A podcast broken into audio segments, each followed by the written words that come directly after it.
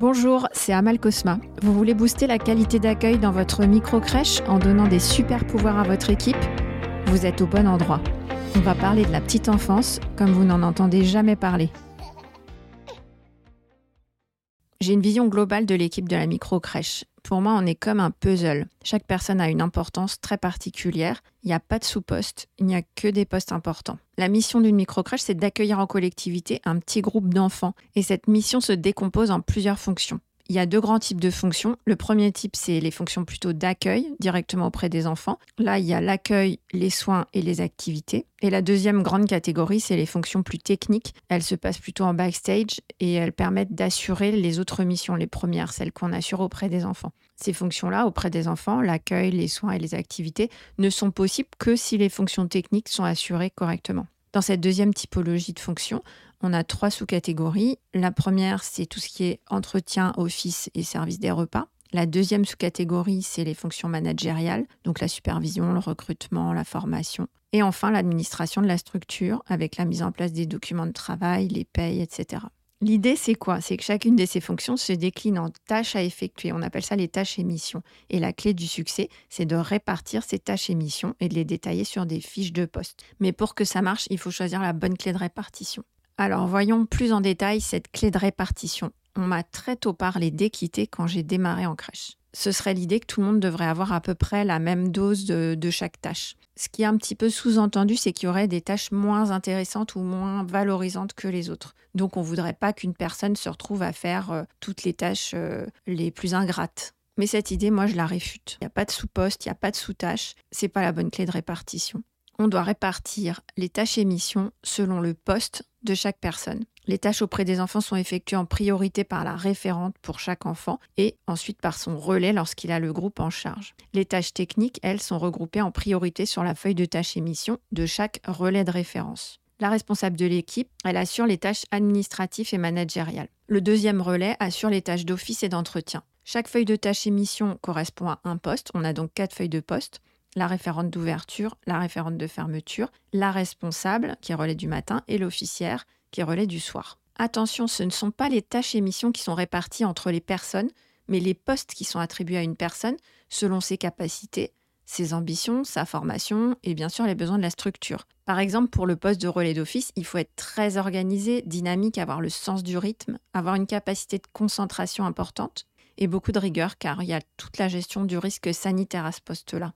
C'est un poste qui nécessite d'être très organisé et dynamique. Pourquoi? Parce que c'est l'horloge de la crèche. Cerise, quand elle arrive à la crèche, elle doit prendre en compte le tour de rôle des enfants pour les repas, se lancer dans la préparation, le service, accompagner les collègues. Elle est aussi responsable de la disponibilité du linge pour euh, le déroulement de la journée. Tout ça, c'est des impératifs très timés à la crèche. C'est pour ça que je l'appelle l'horloge de la crèche. C'est un poste qui nécessite aussi une grande capacité d'adaptation parce que Cerise va devoir s'adapter aux deux groupes d'enfants. Elle change chaque semaine de relais. Une semaine, elle est référente des moyens grands et la semaine suivante, elle est référente des bébés.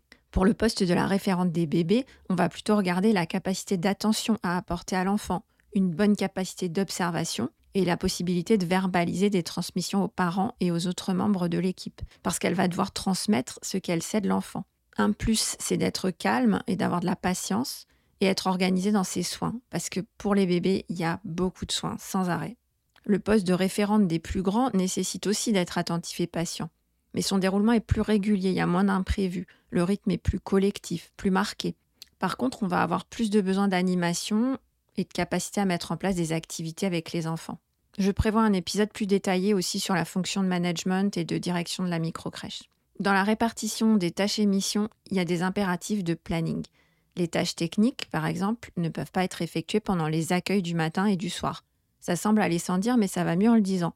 Croyez-moi, j'ai vu des choses assez incroyables, comme une professionnelle qui plie du linge en section pendant les transmissions du matin, ou pire, pendant le début d'une adaptation avec la maman et l'enfant dans la section.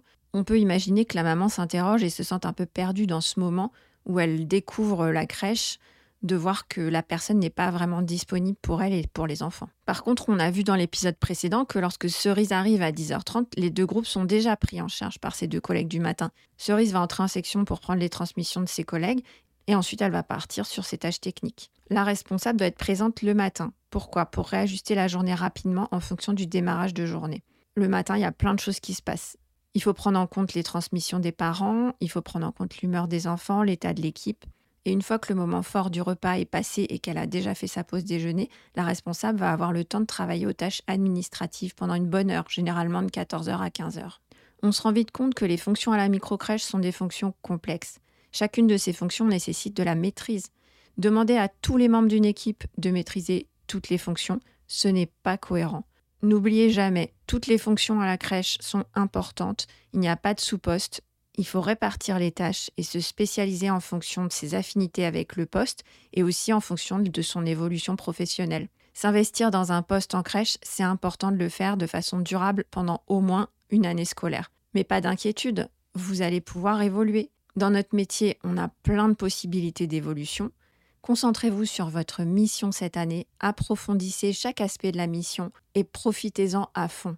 Et si vous avez envie d'évoluer sur un autre poste, il y aura plein de possibilités par la suite. C'est un métier où on évolue beaucoup. J'espère que cet épisode vous a plu. On se retrouve la semaine prochaine pour la suite. N'oubliez pas, notez le podcast et abonnez-vous.